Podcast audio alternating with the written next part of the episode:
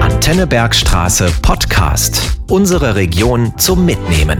Meine Wellenlänge.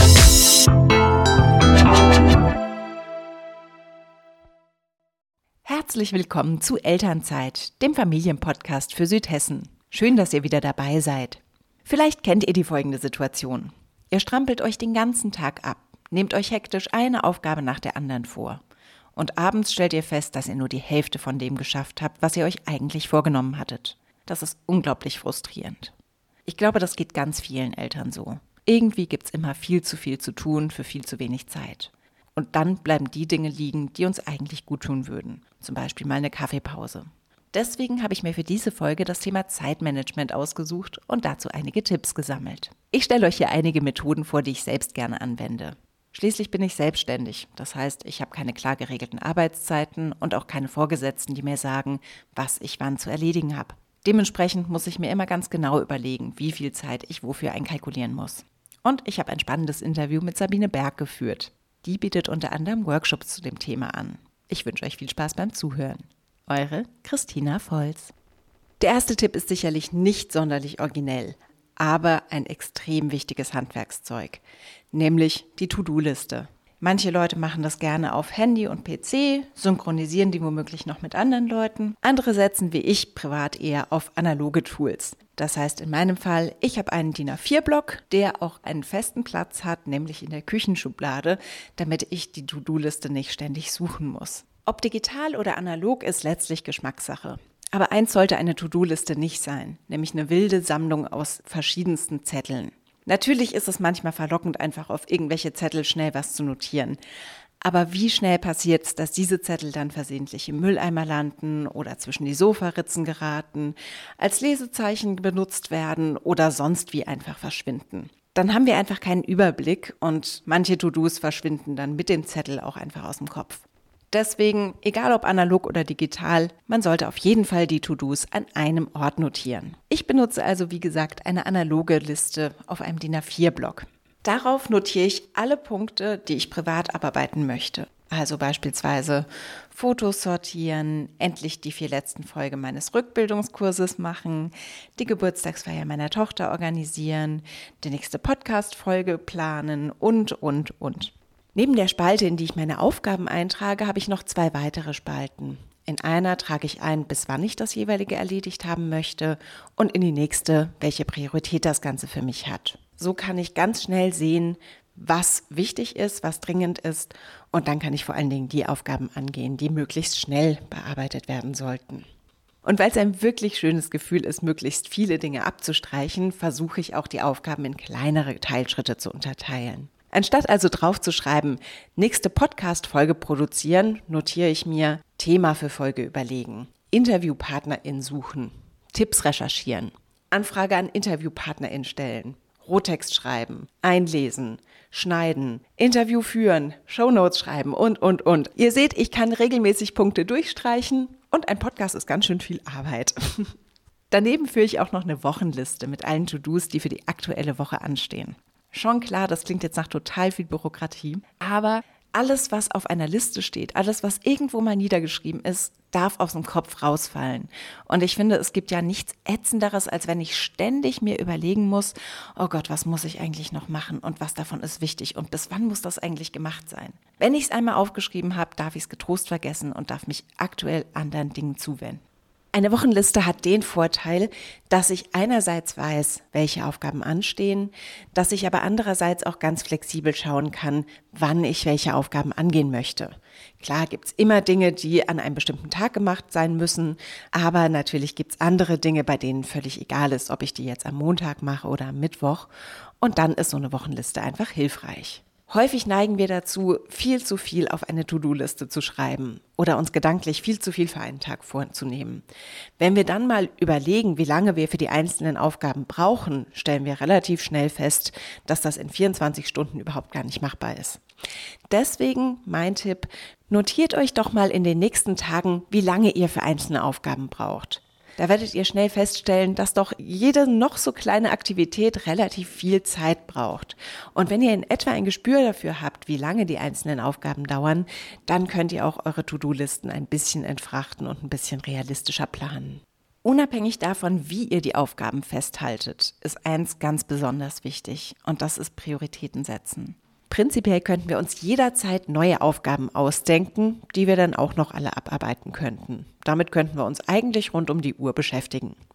Das ist aber natürlich weder sinnvoll noch wünschenswert. Deshalb ist es immer wieder auch wichtig, sich zu fragen, ist das gerade wichtig? Warum ist es gerade wichtig und wem ist das wichtig? Geht es darum, dass mir etwas am Herzen liegt oder habe ich das Gefühl, dass jemand das von mir erwartet? Also ein Beispiel, muss es immer zum Sonntag der selbstgebackene Kuchen sein oder ist es auch in Ordnung, einfach mal was beim Bäcker zu kaufen?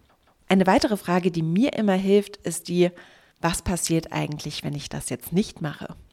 Ganz häufig neigen wir nämlich dazu, in unserem Kopf uns so darauf zu versteifen, dass bestimmte Dinge jetzt einfach gemacht werden müssen, dass wir in eine Art Tunnel geraten. Und die Frage, was passiert, wenn ich es nicht mache, hilft uns aus diesem Tunnel rauszukommen und festzustellen, dass häufig die Dinge gar nicht so wichtig sind und dass es auch gar nicht so schlimm ist, wenn wir das jetzt nicht machen. Wer das Ganze ein bisschen wissenschaftlicher angehen möchte, der kann online mal nach der Eisenhower Methode, Eisenhower Technik oder Eisenhower Matrix suchen. Das sind drei verschiedene Begriffe für das gleiche Konzept. Die Methode ist ein klassisches Zeitmanagement-Tool und dabei geht es darum, dass Aufgaben nach Dringlichkeit und nach Wichtigkeit sortiert werden. Es gibt Aufgaben, die sind wichtig und dringlich. Das heißt, wir müssen sie sofort angehen und wir müssen sie auch angehen, wir kommen da nicht drum rum. Dann gibt es Aufgaben, die sind zwar wichtig, die müssen aber nicht sofort angegangen werden. Dann sollten wir uns im Kalender notieren, wann wir diese Aufgaben angehen möchten. Alternativ kann man das Ganze auch in der To-Do-Liste notieren, je nachdem, was euch lieber ist. Dann gibt es Aufgaben, die sind nicht wichtig, aber eilig, also dringlich. Da ist die Überlegung, kann man diese Aufgabe vereinfachen? Ein Beispiel. Es ist kurz vor Ostern und ihr habt noch keine Eier gefärbt. Eure Kinder erwarten aber bunte Eier von euch und dementsprechend ist diese Aufgabe zwar nicht wirklich wichtig, aber relativ dringlich. Dann könnt ihr euch überlegen, ob ihr die Aufgabe nicht vereinfachen wollt, indem ihr entweder die Kinder vielleicht mit Oma und Opa die Eier färben lasst oder indem ihr einfach gefärbte Eier kauft. Oder falls eure Kinder schon groß genug sind, können sie das ja vielleicht sogar selbst machen. Und dann gibt es noch mein Lieblingsfeld, das sind die Aufgaben, die weder dringlich noch wichtig sind. Die dürfen wir nämlich einfach getrost von unserer To-Do-Liste streichen, aus unserem Kopf verbannen und nie wieder dran denken. Es gibt noch viele weitere Zeitmanagement-Techniken, aber die möchte ich euch hier gar nicht im Detail vorstellen. Der Kern der meisten Techniken besteht darin, dass ihr euch fragt, welche Aufgaben wirklich wichtig sind und vor allen Dingen, welche ihr weglassen könnt. Denn allzu häufig verhuddeln wir uns in den vielen kleinen Nebensächlichkeiten, sodass dann gar keine Zeit mehr für die wirklich wichtigen Dinge bleibt. Und damit meine ich unter anderem auch einfach mal abschalten, einfach mal kurz aufs Sofa legen und die Augen zumachen, um wieder ein bisschen Kraft zu tanken. Das Ganze kommt nämlich leider auch viel zu häufig, viel zu kurz. Und ja, ich weiß, es ist schwer und es lässt sich unglaublich leicht sagen und so unfassbar schlecht umsetzen. Trotzdem ist es so wichtig, immer wieder ein bisschen Kraft zu sammeln und Erholung, einfach mal fünf Minuten durchatmen, auch auf die Prioritätenliste ganz, ganz nach oben zu setzen. Wir sollten uns auch immer wieder fragen, welche Aufgaben wir problemlos delegieren könnten. Entweder an den oder die eigene Partnerin oder auch jemand anderen aus dem Familien-, Freundes- oder Bekanntenkreis. Ich habe zum Beispiel einen Deal mit einer guten Freundin. Sie bastelt für mich, wenn es drauf ankommt. Ich korrigiere dafür ihre Texte, wenn irgendwas veröffentlicht werden soll. Das kommt uns beiden zugute. Mir macht es überhaupt nichts aus, Texte zu korrigieren, das ist schließlich mein Job. Und sie bastelt gerne. Und so haben wir zwei Fliegen mit einer Klappe geschlagen und im besten Fall treffen wir uns dazu auch noch auf einen Kaffee und haben einen netten Nachmittag. Nun aber genug von mir. Jetzt möchte ich Sabine Berg zu Wort kommen lassen. Sie ist unter anderem Coach, Sprechtrainerin, Autorin und noch vieles, vieles andere. Im Interview hat sie mir ihre Lieblingszeitmanagement-Tipps verraten. Ich wünsche euch viel Spaß beim Zuhören und vielleicht ist ja auch die eine oder andere Anregung für euch dabei. Hallo Frau Berg, vielen Dank, dass Sie sich die Zeit für mich, für uns nehmen. Freut mich sehr. Sehr gerne. Hallo Frau Volz, grüße Sie. Sehr gerne. Super. Sie machen so viele spannende Dinge, dass ich lange überlegt habe, wozu ich Sie eigentlich interviewen möchte. Möchten Sie den HörerInnen vielleicht kurz beschreiben, was Sie tun? So viel Zeit haben Sie nicht. Okay, ich bin Coach und Trainerin für Stimme, Präsenz und Kommunikation. Ich bin Videobloggerin. Ich habe zwei Bücher über Erfolg mitgeschrieben. Ja, ich bin Vorstand vom Fachfrauennetzwerk in Darmstadt oder Südhessen. Habe eine Genossenschaft gegründet zur Verhinderung von Altersarmut. Also ich bin ganz vielfältig in den Dingen, die ich tue und unterstütze dabei Menschen, die zu mir kommen, auf ihren persönlichen Bühnen ähm, in ihrer ganzen Stimmkraft und in ihrer körperlichen Präsenz mit einer geeigneten Kommunikation, also mit geeigneten Worten, die trotzdem glaubwürdig und authentisch sind, andere für sich einzunehmen und zu überzeugen. Das klingt auf jeden Fall spannend. Wo findet man denn weitere Infos, wenn man mehr über Sie wissen möchte? Also zum einen auf meiner Website, das ist Thaler, schreibt sich Theodor Heinrich Anton Ludwig Anton, Bindestrich das Wort Beratung plus.de hinterher. Das ist meine Webseite, thaler-beratung.de. Und wer möchte, kann einfach in YouTube in meinen Videoblog Sprechzeugs mit X reinklicken. Kostenfreie Tipps alle 14 Tage zur Stimme, Präsenz und Kommunikation. Genau, das kann ich nur empfehlen. Das schaue ich mir auch regelmäßig an und bin immer wieder begeistert. Sehr schön, das freut mich.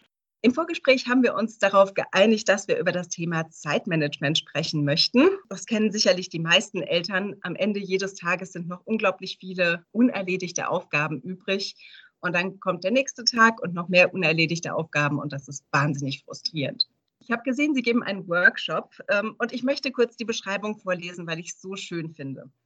Wieder ist ein Tag vorbei und doch sind Aufgaben unerledigt von helfenden Händen und wir uns selbst und Zeitmanagement wieder Freiraum verschaffen für das Leben.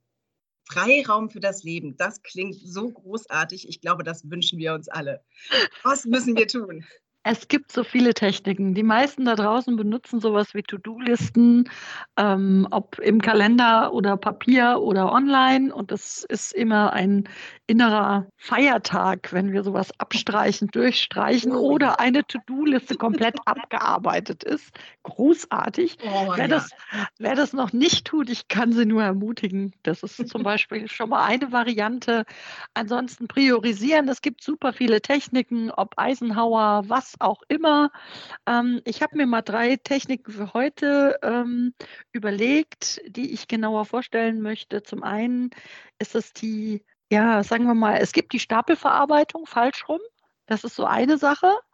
Äh, weil wir kennen das, glaube ich, alle. Ne? Zu Hause, es gibt überall so ganz viel Zeug, was wir mal an die Seite legen, was wir unbedingt nochmal machen wollen. Na klar. So. Bastelanleitungen, Rezepte ja, Artikel, die ja. wir mal lesen wollten, natürlich. Klar. Zum Beispiel. Ähm, und da liegt vielleicht dazwischen noch irgendeine Rechnung, die bezahlt werden muss oder irgendein Rezept, was abgeholt werden muss. Ähm, und das ist, das ist so ein Ding. Also es gibt Leute, die haben ganz viele von diesen Stapeln. Mein Tipp ist da tatsächlich einfach mal den Stapel rumdrehen und von hinten anfangen. Mhm. Und ähm, an der Stelle ähm, ein Tipp dazu, alles, was ich jetzt in dem Augenblick, in dem ich es in die Hand nehme, innerhalb von zwei bis drei Minuten erledigen kann, sollte ich auch jetzt tun. Alles, was länger dauert, das terminiere ich. Also ich gebe ihm einen Zeitpunkt zur Erledigung. Und jetzt kommt die To-Do-Liste und schreibe es auf die To-Do-Liste mit Termin.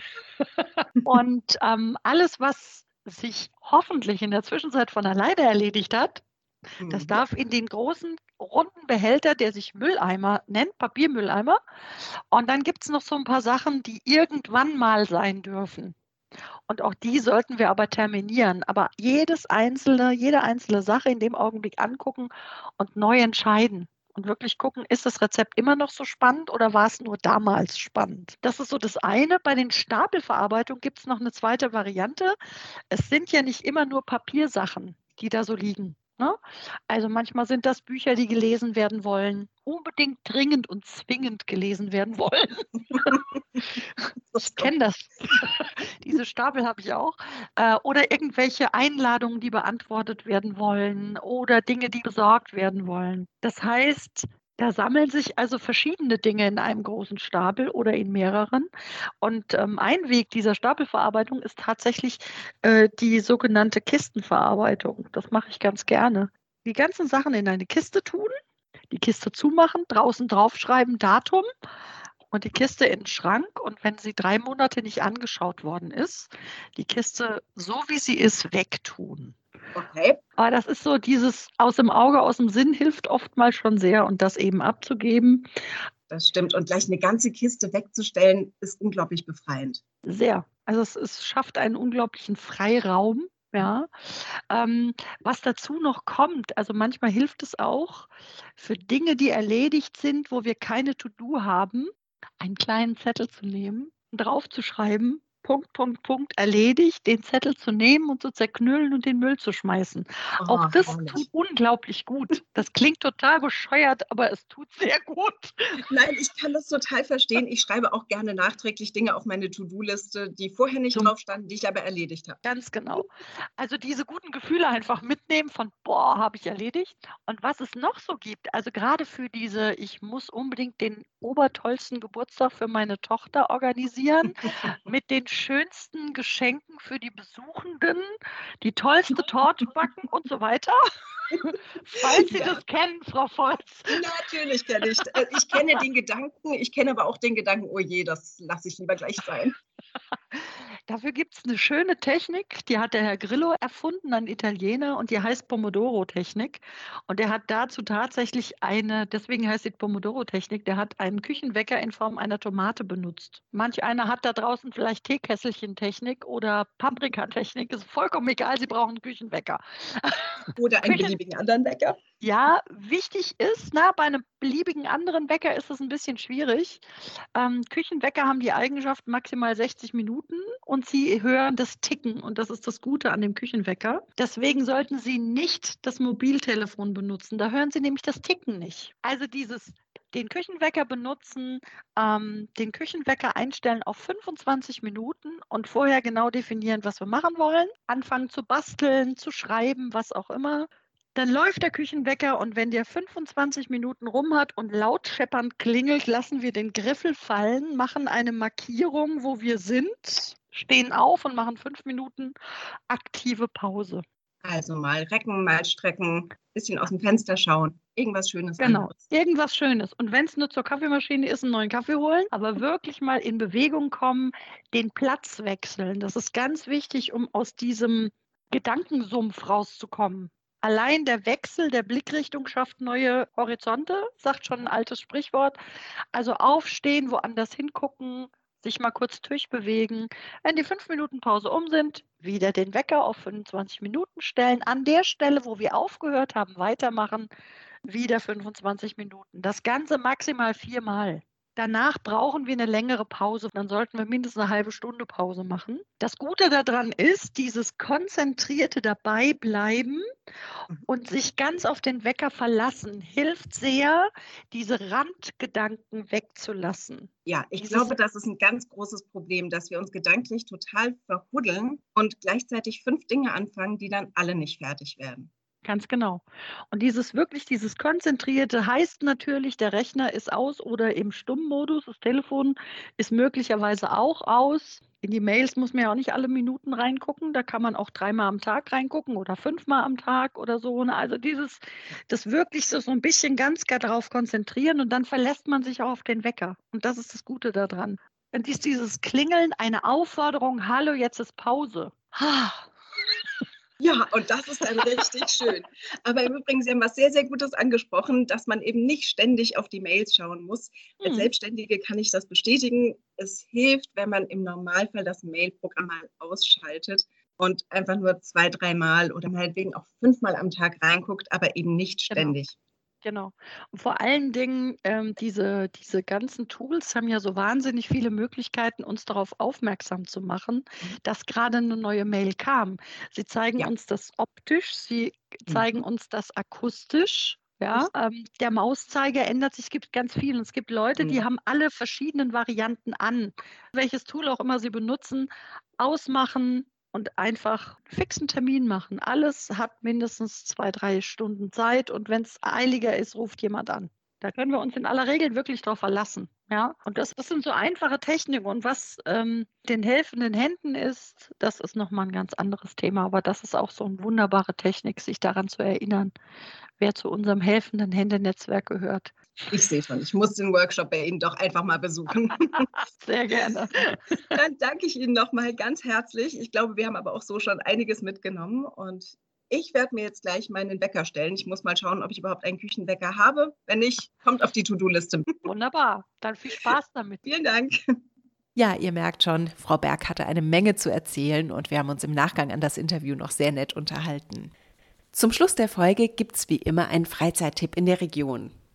Diesmal habe ich einen besonderen Tipp für alle Tierfreunde unter euch. Wer schon immer mal mit einem Lama wandern wollte oder Lamas und Alpakas streicheln wollte, der wird bei den Bärbach-Lamas fündig. Dort kann man kleine Schnuppertouren buchen oder auch längere Ausflüge. Man kann dort aber auch Kindergeburtstage feiern und Schul- und Klassenfeste. Mehr Informationen zu den Bärbach-Lamas findet ihr online unter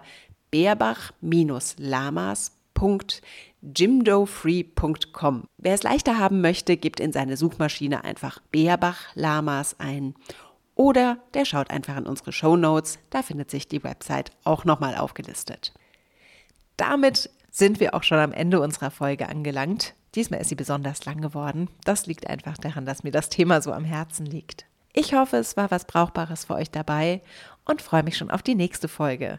Bis dahin alles Liebe und bleibt gesund.